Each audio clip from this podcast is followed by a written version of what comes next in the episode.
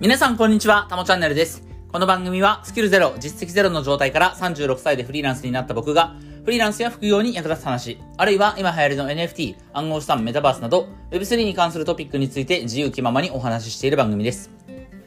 はい。ということで、今日も早速やっていきましょう。今日のタイトルはですね、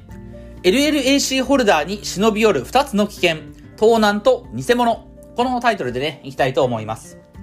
はい。えっ、ー、と、まあ、LLC のホルダーに限った話ではないんですけどもね、あの、盗難と偽物、まあ、この、まあ、両方とも、えー、別に LLC、LLAC を持ってる人だけの話じゃないのでね、まあ、NFT をこれから買っていく人とか、まあ、LLAC を機会として、これから NFT、まあ、どんどんこう、深く始めてみますとかね。うん、まだこう、NFT を買ったりとか、売買とかし始めて、日が浅い人にとって、まあ、この界隈で、起こりうる、まあ、自分の身に降りかかりかねない危険、まあ、リスク、えー、そういったものについてちょっとお話をしようと思います。まあ、あのー、この世界に長くいる人、1年とかね、もう昨年の今頃から NFT 買ってる人にとっては、まあ当たり前の話だと思うんですけど、やっぱり最初のうちは気づかないのでね、えー、そのことについて、まあ改めて Twitter でもかなりね、その、悪質なものが、えー、散見される、悪質な危険が、あ散見されるので、えー、ちょっとお話をしてこよう、しておこうかなと思います。はい。で、まあ、加えてね、その、まあ、LLAC を持ってる人っていうのは、ツイッターのアカウントも持ってると思いますし、まあ、ツイッターとかね、 Discord を日々見てる人も多いと思うんですけど、まあ、とはいえ、見てない人もいるかもしれないので、まあね、あの、まあ、ツイッター見てない人はこの音声聞いてる気もあんまりしないんですけど、まあ、そこはいいや。はい。えー、改めてね、話をしとこうと思います。はい。で、えっ、ー、と、この NFT の世界で、まあそうですね、ここ最近、その、だから LLAC を機に、いろんな、その危険な、あまあいわゆる危険ですよね。何かのリスク。えー、要は偽物とか盗難なんですけれども、えー、そういったツイートが、えー、たくさんみ、あの、かなり見かけるようになったので、改めてね、えー、この NFT 関係に関する、まあ特に初心者の方が認識しておくべき危険っていうのは、まあ、二つあるんだなっていうことを改めて、あの、僕自身再認識したんですよ。で、それが盗難と偽物なんですよね。で、みんなね、なんとなく、この NFT とか、まあ、暗号資産の界隈は、あの、新しいテクノロジーで法整備も整ってないし、まあ、詐欺師というね、えー、まあ、詐欺師というか、騙そうとしてくる人たちがいっぱいいるってことは分かってると思うんですけど、その、具体的にどう危ないかっていうことを認識してない人もいると思うんですよ。で、その、どう危ないかを認識するときには、やっぱり何かワードを当てはめてあげないとなかなかこう、イメージつかないだろうなと思って、僕が選んだ言葉は、盗難と偽物なんですよね。盗難と偽物。つまり、盗まれる可能性があるっていうのと、え偽物が売られているっていう。この二つがあるっていうことを、まあ、まあ、とにかく今日はこれだけ認識してもらったらいいかなと思います。NFT 界隈に、こう、はびこる、えー、危険っていうのは大きく、まあ、他にもあると思うんですけど、まあ、大きく分かりやすいもので言うと二つ。盗難と偽物。つまり、えー、盗まれる。自分が持っているものを盗まれるっていうパターンと、あるいは偽物を、まあ、買わされる。うん。あるいはまあその偽物のサイトとかから、ああ、そこにね入っちゃったら盗まれるっていう、ここはまあ二つ両方、あのー、合わさってる可能性もありますけれども、まあ大きくは盗難と偽物だということですね。まあこれについて、えー、まあ今もう結論言っちゃったので、まあ簡単に、えー、それぞれの手法がどんなものがあるか具体的な、代表的なものをお話ししていこうと思うんですけど、はい。えっと、まず盗難なんですが、盗むっていう方ですよね。盗む。つまり、自分の、え皆さんのね、ウォレットに入っている NFT を盗むっていうことが、えー、起こり得ますと。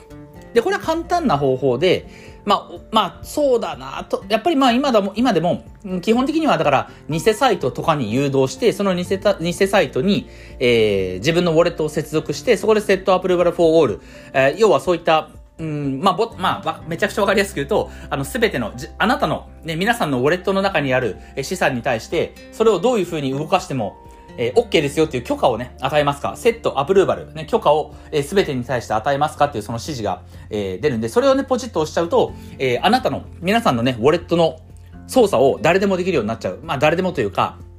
あの、そのセットアプル、セットアプローバルフォーオールを要求している側、つまり詐欺師の側ですよね。えそっち側の人に、え皆さんのウォレットの中身を自由に扱う権利を与えてしまうので、えそうすると簡単に盗まれるわけなんですよ。はい、言ってることわかりますかね？えっ、ー、と、偽サイトに自分のウォレットを接続しちゃいましたと。そうすると、セットアプローバルフォーオールというなんかボタンが出てきますと。すべてのことに対して、えー、あなたのね、えー、ウォレットの中身について、えー、許可を与えますかみたいなものが出てきますと。で、それを押しちゃうと、えー、その詐欺師は皆さんの財布の中身を自由に扱うことができる。その許可を皆さんは与えちゃったわけですから、えー、要は簡単に盗み取っていくことができると。うん。ところが、えっとね、LLAC は、これがね、えー、大丈夫なんですよ。あの、もう最初から、この set approval for all という、これを押させることによって、これをね、許可することによって盗んでいくっていう、えー、それはね、あの、機能しないように、えー、最初から仕組み化されてるので、っていうふうにまあ、確かイケハヤさんちょっと前の Voicy で言ってたと思うんですけど、なので、LLAC 自体は多分問題ないんですが、えー、一方で、まあ、あの、ウォレットの中身、ね、全部、えー、ど、好きなように扱ってくださいっていう許可を与えてしまうことになるので、えー、LLAC 以外のね、そのセットアプローバルフォーオールの詐欺に対応して、してない、えー、え NFT であれば、まあ、ごそっと盗まれていく可能性がありますと。はい。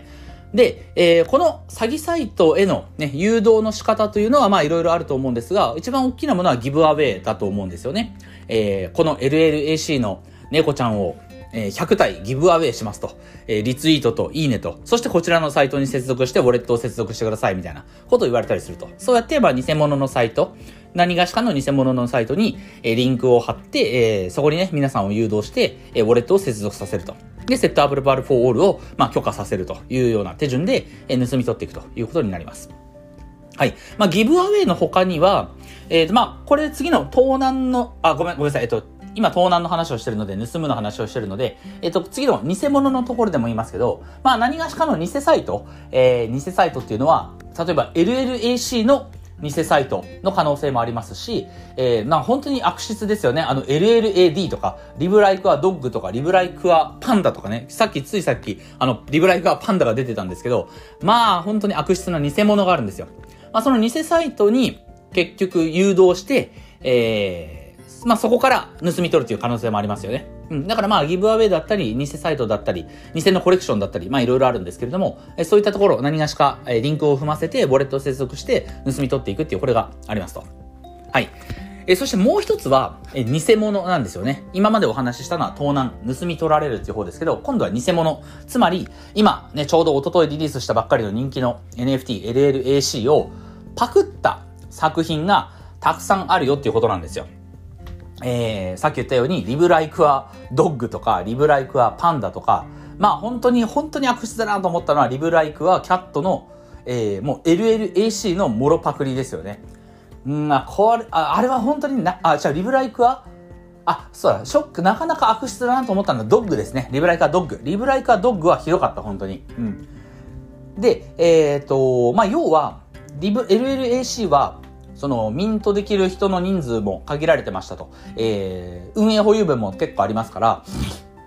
えー、アローリストが手に入らなくて、まあ本当に欲しかったけれども手に入らなかったっていう人がいるわけですよね。うん。えー、あるいは二次流通で買おうと思ってたのに、えー、二次流通の価格がかなり高いから、やっぱりそこで、そこでも諦めてしまったという人がいると思います。で、えー、そういった人の中には、もちろんね、すでに NFT の世界に足を踏み入れて、まあいろいろ勉強してる人もいると思うんですけど、割と、本当に、まあ1年前の僕のように NFT 今初めて触りましたっていう人もいると思うんですよね。で、そんな人は、この NFT の世界に偽物がはびこってるっていう感覚があんまりないと思うんですよ。偽物の、なんかリブライカーキャットの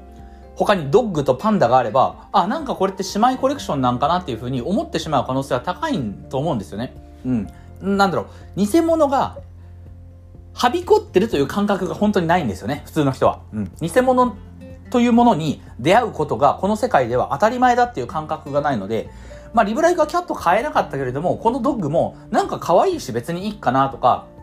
このパンダも可愛いし別に、まあ安いし買ってみようかなとか思ったりすると思うんですよ。まあ、あの、どうだろうな。うん、まあ今はね、ツイッターとか見てるだけでそういった情報入ってくるから、あ、これは偽物なんだなってことはわかると思いますけれども、まあやっぱり、それも100%じゃないんでね、みんなが見てるとは限らないし、たまたまその偽の情報だけを見た人もいるかもしれない。この可能性がゼロじゃない以上は、やっぱり気をつけるべきだと思うし、僕も、僕らもこういった発信すべきだと思うんですよね。えー、偽物だと、偽物があると。で、この偽物は、えー、まあ二つの意味で問題で、まず一つは、さっき言ったように、えー、その偽物のサイト？偽物、リブ例えばドッグにしましょうか。リブライクはドッグという偽物を販売するサイトに、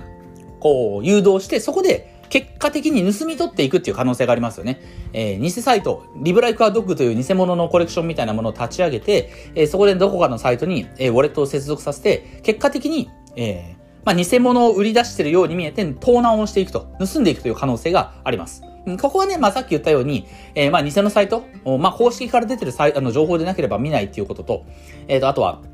まあ、とにかくセットアップルバルフォーオールは許可しないことですよね。まあ、そこは、あのー、重々注意した、してほしいかなと思うんですけど、えで、もう一つそういったことは気をつけてたとしても、本当に、本当に偽物を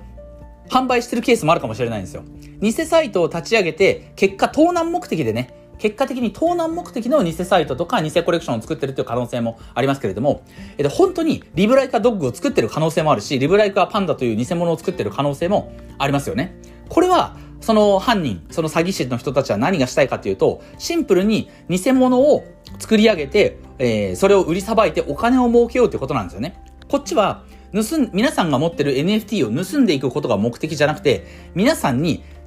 要は偽のコレクションを買ってもらって、暗号資産をがっぽり稼いでいこうと。まあ、ある意味、まあ暗号資産を盗み取ってるようなもんですけども、うん。偽のコレクションを販売することによって、えっと、暗号資産を稼ぐ、お金を稼ぐと、資金を稼ぐと。えそういったことを目的としてやってる人も、まあ、いると思います。うん。だからまあ、偽コレクションはね、見かけた時には2つの意味で危険だと。えシンプルに盗み取っていかれるっていう可能性があることと、え実際に偽物の NFT 買うことはできるんだけど、えそれは結局、結果的にその詐欺師の人たちにお金を提供してることになるよと。この2点なんですよね。で、まあ、この偽物の方ですけど、偽物を買うという行為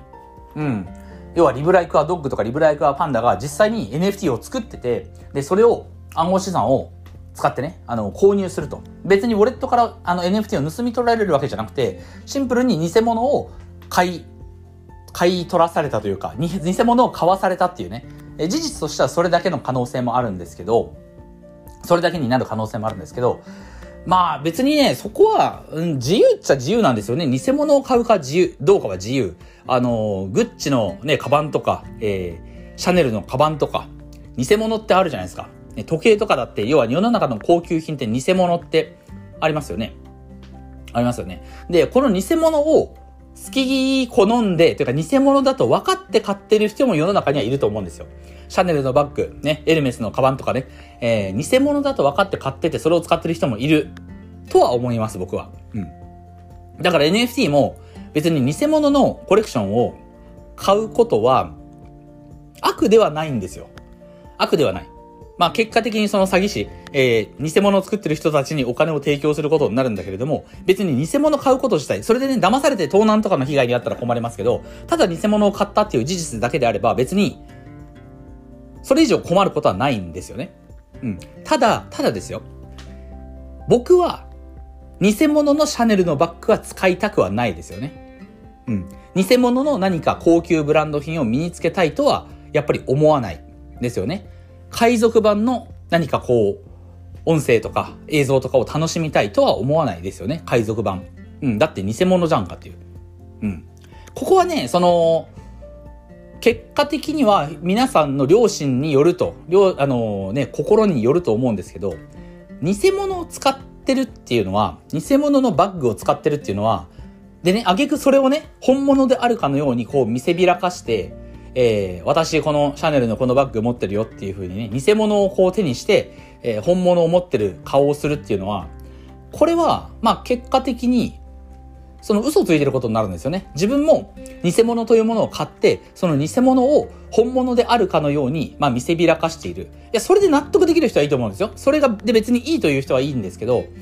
や、おそらく心が痛むと思います。うん。ね、リブライクアキャットをまあそうだな。これはリブライカーキャットの本当に偽物にしましょうか。キャットの偽物だとすると、えー、見た感じ、本物のリブライカーキャットと、えー、区別がつかないような猫ちゃんの、えー、偽物のコレクションがあったとすると。うん、一見すると、あ、あなたも、えー、リブライカーキャット持ってるんですねっていうふうに見れ、見られるような NFT を買ったとすると。で、あなたはそれを購入して、堂々とリブライカーキャットを持ってますという、面ができますかっていう話なんですよね。うん。だから最終的に偽物は、まあその、詐欺師の人にそのお金を提供するってことは僕はすごく、もう絶対嫌なので、偽物を買うなんてことはしないんだけれども、まあ、偽物を買った人もね、うん、その偽物を持ってて、私は本物を持ってますみたいな顔はね、多分できないと思うんですよ。やっぱり心が痛むと思う。うん。まあ、その意味では、偽物って買っても本当に何の意味もないんですよ。うん。そしてもう一つ、えー、面白いのは、それがね、偽物であることは残念ながらすぐバレるってことなんですよね。シャネルのバッグ、エルメスのバッグ、これらが偽物であるかどうかは、まあ、一見すると見分けがつかないと思います。えー、ね、カバンとか、ね、時計とかもね、僕ら素人が見たら、あの、非常にこう、精巧に作られてればね、よくうまく作られてれば、本物か偽物かっていうのは、リアル物品は見分けがつかないと思います。ところが NFT は、これはね、一発でわかるんですよ。ブロックチェーン見れば一発でわかるので、あなた偽物ですよねっていうことが、もういとも一瞬でバレる。うん。私はあの、LLC 持ってますよっていうふうに、こう、顔をしてるけれども、実はそれを持ってるのは偽物だっていうことは、まあ、あの、見る人が見ればというか、誰でもわかるんですよ。見る人どころじゃないですよね。本当に誰でもブロックチェーン見ればわかることなので、うん、すぐにバレるんですよね。うん。その意味では、まあ、まあ、あの、このリアル世界以上に、NFT の世界っていうのは偽物を持つことの価値は本当にない。うん、だから、だからこそその偽物の価格も絶対上がることないですからね。うん。なので、まあ、あの、この2点、えー、まあ今日の話まとめますけども、まあ LLAC ホルダーに忍び寄る2つの危険。まあ別にホルダーさんだけじゃないと思います。この NFT 界隈で生きてる人はみんな、ね、これから始めていこうって思う人は気をつけるべきことだと思いますけど、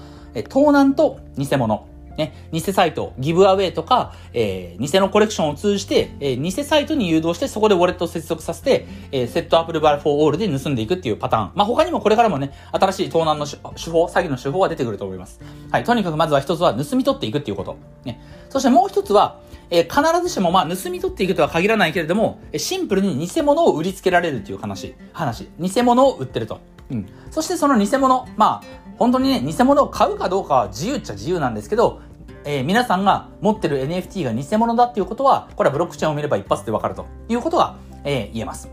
はい。ということでね、えー、まあ、非常にこう、年末 LLAC のおかげで日本の NFT 界隈も、まあ、ちょっとね、こう、世界の要はグローバルにもこの LLAC のアローリスト配ったという話も聞きますから、まあ、やや世界の方も巻き込んでね、えー、大きな盛り上がりを今作れてるこの22年の 12月末ということなんで、まあ、こう、いいな、こう、楽しく過ごせてる人も多いと思うんですけれども、まあ、その中でやっぱりね、そういった盛り上がった時こそ、特に、えー、盗難偽物、この2つの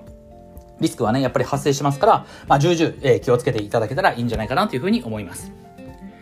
はい。ということで、今日はこれで終わりたいと思います。音声以外にも Twitter やノートでも役立つ情報を発信してますので、ぜひフォローよろしくお願いします。ではまた次回の放送でお会いしましょう。タモでした。